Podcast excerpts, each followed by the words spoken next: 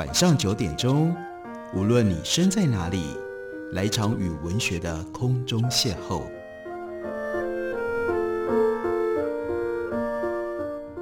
杨照谈书，邀您一同遨游文学世界，认识古今中外的经典之作。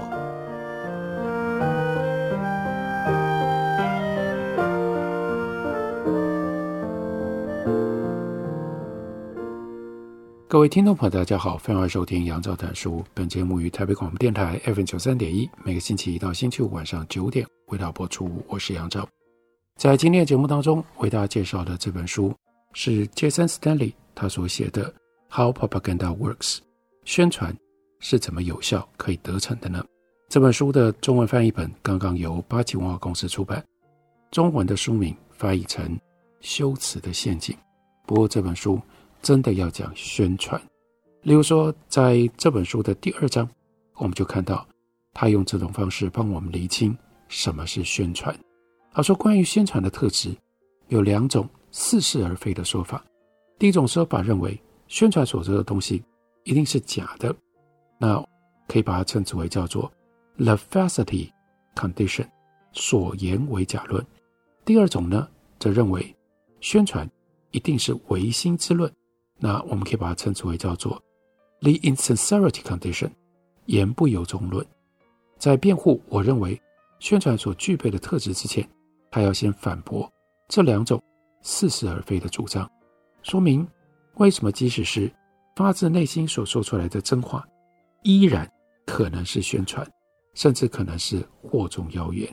来，我们先看一下所言为假论，有很多惑众谣言。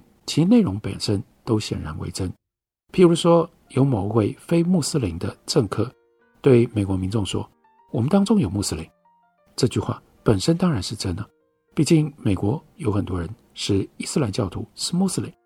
但这句话同时也是一种警告，演讲者要听众注意到伊斯兰教徒的存在，借此散播对于穆斯林的恐惧。这个例子就告诉我们。内容为真的叙述，可能也是惑众谣言。当然，有人可能会挑战：我们当中有穆斯林，这句话在字面上是事实，但这句话变成宣传，是因为它背后要传达的讯息是假的。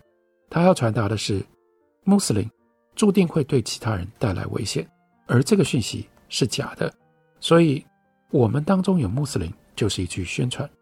所言为假论的正确解释应该是，因为某一句话用直接或者是间接的方式传递、传达错误的讯息，所以它是一句宣传。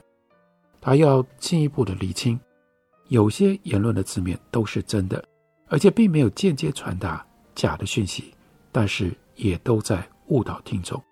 有些时候，说话的人可以说出完全为真的命题，并且利用听众本身相信的假信念。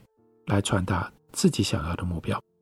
这个时候，宣传的确利用了假的命题，但他既没有直接，也没有间接说出假的命题。因此，Jason s t a n 认为，一则言论到底是不是宣传，取决于该言论的效力是否仰赖有问题的意识形态。这是比较好的检验的标准。这并不代表宣传一定会直接或者是间接传播有问题的意识形态。宣传可以用字面上为真的言论去激发听众的情绪。如果你同意情绪没有真假之可言，你就得同意宣传所说的事情未必为假。我们当中有穆斯林，这句话是个好例子，因为它试图引发听众对穆斯林的恐惧。最后，除了宣传之外，还有很多的言论都会间接甚至直接传达假的资讯。所以，所言为假论，并没有真正说出宣传的关键特质为何。接下来来检验言不由衷论。我们必须要知道，说话者有的时候真的会相信自己说出来的宣传，才能够了解宣传和意识形态之间的关系。回想当年，许多德国人一开始都认为，希特勒把犹太人当作人民之敌的言论。只不过是哗众取宠的无害宣传手段。譬如说，当年有一位年轻学生是这样被纳粹党吸引的。我们看到在 Klempler 他的记录里面，他是说：“我开始认真怀疑，在我家住了很多年，跟我交上朋友的这个年轻的学生，他的常识是不是又少又浅薄？为了激发他的思考，我换了一种问法。我问他说：‘你在我家住了这么多年，对我的想法都很熟悉。’”还常常说，你经常从我们这边学到东西，说你的道德观跟我们一样。那这样的你，你怎么会去支持一个想要剥夺我，我作为一个犹太人所有权利，甚至因为我是一个犹太人，就不把我当人看的政党？这个年轻人回答说：“哎呀，老爹，你太认真了。那些犹太人什么的鬼扯，都只是宣传手法而已啦。你等着吧。”等到希特勒掌权了，他就没空去侮辱犹太人了。这位支持纳粹党的年轻学生捍卫己见的理由是，希特勒对犹太人的各种恶意抹黑，都只是宣传手法而已。克兰普勒却发现，希特勒描述犹太人的方式一直都只有两种：一种是透过鄙视的讪笑，一种则把他们讲成恐怖的怪物。第一种方式把犹太人说成比人类更低劣的生物，例如说俯视上的蛆；第二种，则把犹太人说成威胁安全和稳定的大魔王。在这位年轻学生眼中，这些抹黑都只是为了要骗选票的宣传手法。也就是说，所谓的宣传，或者至少我们想要讨论的那种宣传，在这个年轻学生眼里面，都只是利益团体为了欺骗民众而使出的伎俩。如此一来，无论是特定意义或者是一般意义底下的宣传，那就一定是唯心之论。当希特勒宣传犹太人是俯视上的蛆，就表示希特勒其实内心相信这是个烂比喻，那他说出来只是为了骗人。重要的是，我们要了解言不由衷论是错误的，我们才能够更了解宣传的本质。凡是要试图描述宣传的人，都得要解释意识形态。和宣传之间的重要关系到底是什么？而这两者之间最表层的关系是，人们一旦相信有问题的意识形态，就经常会在宣传当中表达出那种意识形态。许多经典的惑众妖言或者是意象都符合这种描述，反而不像言不由衷论所说的那样，认为发言者一定不会相信宣传的内容。这表示言不由衷论。并没有注意到意识形态和宣传之间的深层连接。我们来看一下一些例证。克兰普勒指出，希特勒蛊惑人民的反犹言论就不符合这样的定义。希特勒的反犹言论不只符合他那与生俱来的思维所产生的原始情绪，Le Führer，这是希特勒的头衔，元首，打从一开始就花了很大的功夫。用乍看之下和这种思维模式反差很大，却经常可以相辅相成的方式去设计阴谋诡计。他很清楚，只有那些思维模式跟他一样的人，才会对他忠心不二。为了让这些人继续保持这样的思维模式，就得要培养、合理化、美化他们对于犹太人的本能的仇恨。所以他在过程当中利用了这个民族。在文化思维上的弱点，简单来说，希特勒就是一个反犹主义者。他真的相信自己的那些反犹抹黑字字属实，当然并不表示他照字面相信犹太人是腐蚀里的蛆。这是个比喻，用来诉说犹太人对于公共健康所造成的致命的威胁。要判断希特勒是否心可如一，你要去看他认为自己所使用的譬喻。恰不恰当？既然希特勒的确相信，完全相信犹太人对公共健康会造成致命的威胁，他显然相信这种譬喻是恰当的。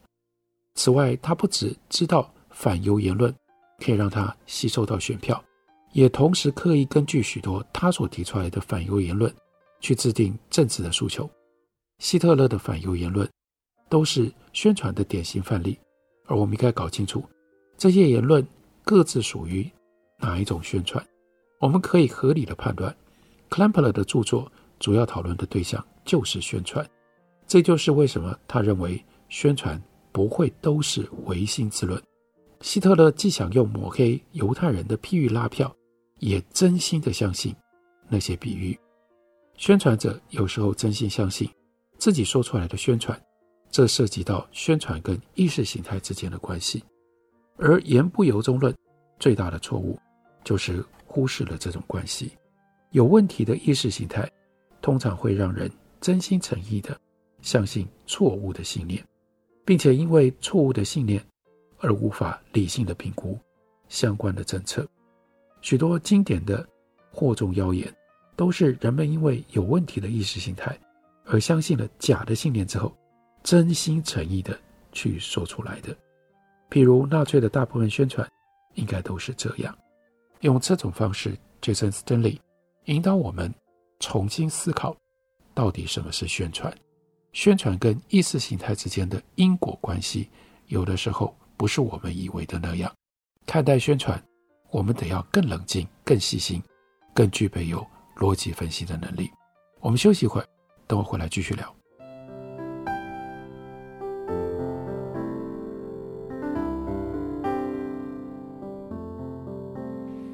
见台北的身影，拥有颗热情的心，有爱与梦想的电台，台北广播。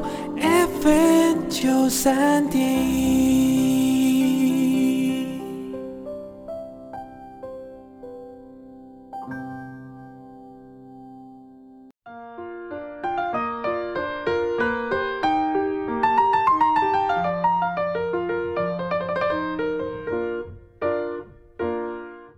感谢您继续收听《杨照谈书》。本节目于台北广播电台 FM 九三点一，每个星期一到星期五晚上九点，为大家播出到九点半。今天为大家介绍的这本书是 Jason Stanley 的《How Propaganda Works》，中文翻译成为《修辞的陷阱》，由八旗文化公司刚刚出版。这本书特别探讨了宣传在民主国家所造成的问题，很特别。我们知道，政治言论应该遵守的理念是民主理念的核心。有一些宣传言论，乍看之下符合那些政治言论应该遵守的理念，实际上，却背道而驰，这种言论削弱了民主审议的可能性，因而是民主之敌。这种言论就是惑众谣言。在民主国家，即使想要推动某一些值得支持的目的，也不可以使用这种惑众谣言。惑众谣言阻碍人们自由思考，即使宣传的目标在某种意义上对社会有益，这种宣传也会侵蚀那个社会的民主程度。它最有可能制造的效果，是让高声喝彩来取代真正的审议。事情一旦演变如此，那就根本不是真正的投票了。他举了一个例子来显现，为了善良的目标，在自由民主国家散布宣传，这是他和 Marcus Stanley 在《纽约时报》上合写的文章。美国财政政策当中有一部分是关于要如何。处理债务。二零一二年的二月，联邦准备理事会主席 Ben Bernanke 开始把发生在二零一二二月之前的两件事情合起来，对于复苏当中经济造成的威胁，称之为叫做 “the fiscal cliff” 财政的悬崖。第一件事情是国会不断承诺要把所得税拉回克林顿执政时期，为了要减少赤字所需要的水准。他们之前一直跳票，如今必须要兑现了。第二件事情是自动减支，也就是国会必须同时大规模的削减联邦政府的开支。这些措施会大幅的减少政府的赤字，但是诡异的是，某一项民调却发现，只有百分之十四的人民知道这会减少赤字，反而有百分之四十七的人相信这些措施将会增加赤字。将美国进一步推向悬崖。这项民调明显的显示，民众被误导了，背后的原因应该是跟 fiscal cliff 财政悬崖这个用词有关。掉下悬崖，当然很糟，甚至可能会摔死。至于赤字，两大党似乎也都同意这是很糟糕的事。民主党在反对富人减税的时候，说这样会导致财政赤字；共和党则是在反对新增社会福利项目的时候，或者是反对增加既有项目支出的时候，说这会导致财政赤字。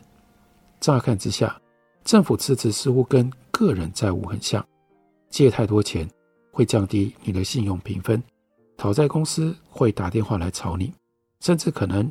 让你丧失抵押品的赎回权，这些都让人们很自然地以为，fiscal cliff，财政悬崖就意味着美国的债务正在危险地迅速增长。我们在这里可以合理的猜测，或许 Burnage 他是刻意为了让大家讨论债务问题，才动用了 fiscal cliff 这个词。或许他很清楚人们会误解他的用词，然后呢，就会认真的把他的警告当一回事。毕竟要直接让人注意到财政赤字问题非常的困难。原因除了人们长期以来都把政府帮自己筹钱的过程称为借款之外，也包括了两大党一直都利用人们对于赤字的恐惧来威胁选民。但事实上，美国联邦政府帮自己筹钱的过程并不像是借款。借款是指个人或者是家庭。把别人的钱借过来用，它比较像是那些不能够自己发行货币的政府，例如说州政府，或者是使用欧元的希腊政府，他们额外筹募资金的过程，也比较像是美国联邦政府在金本位时代筹募资金的过程。上述的几个原因，再加上美国联邦政府发行了乍看底下很像公司债券的美国国债。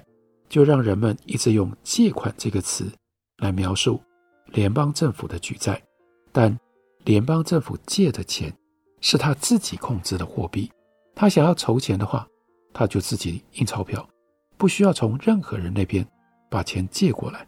他的举债和老百姓的借钱几乎没有任何相似的地方。政府举债可以创造工作机会，可以提高人民收入。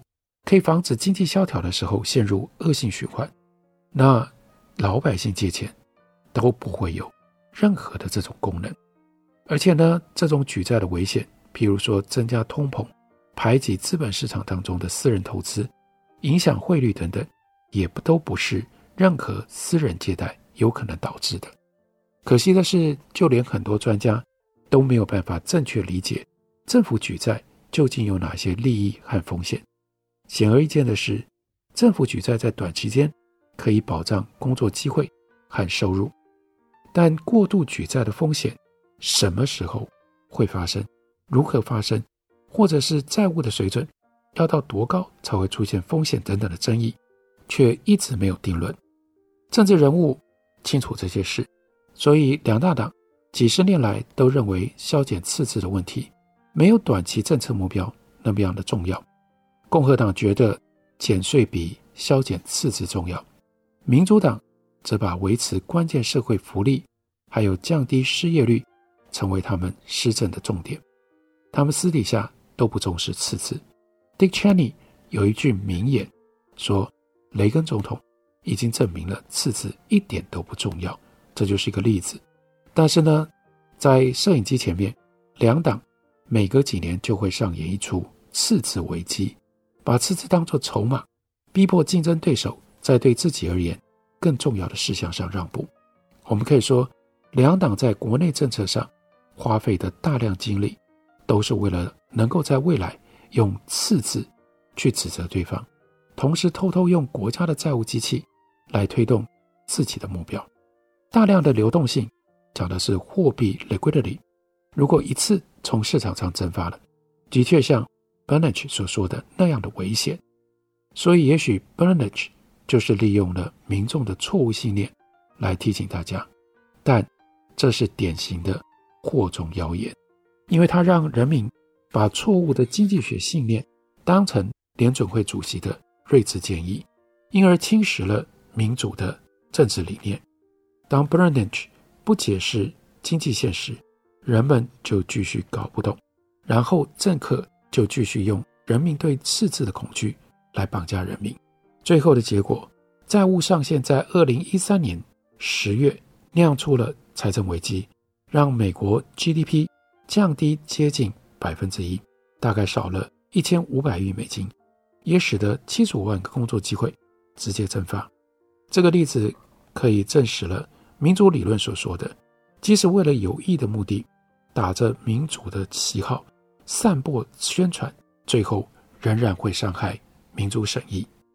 Burnage 是为了要影响舆论，设法让美国避开灾难性的失业，采用 fiscal Club 财政悬崖来引起人们的注意。但他仰赖了错误的经济学信念，而不是清晰的解释。换句话说，就是他让人们以不理性的方式来讨论这个问题，助长了2013年举债上限的财务危机。这个例子说明，即使是为了推动有价值的目标，在民主国家使用惑众谣言依然相当的危险，因为有问题的意识形态信念会让人们更难理性讨论。在健康的民主国家，政府官员应该要设法破解这些错误的信念，而不是用这些信念来达成目的。人们一旦依赖了这种错误的信念，就会增强这些力量，之后的讨论会变得更加的困难。这个例子显示了在民主国家使用宣传的危险，为了良善的目标而利用错误的信念，结果无可避免的就替。后来的审议带来的麻烦，带来的问题，宣传在自由民主国家会产生非常非常多的问题。即使是为了推动有价值的目标，宣传也不是一个好手段、好主意。不要随便用 propaganda。当你明知道这个 propaganda 他所说的并不是事实，当你知道还有更大的空间，应该要让人们进行审议、进行讨论。这才是民主的正途。虽然诉诸宣传可以让你快速的一时达成目标，但它后面要付出的是非常惨重的民主的代价。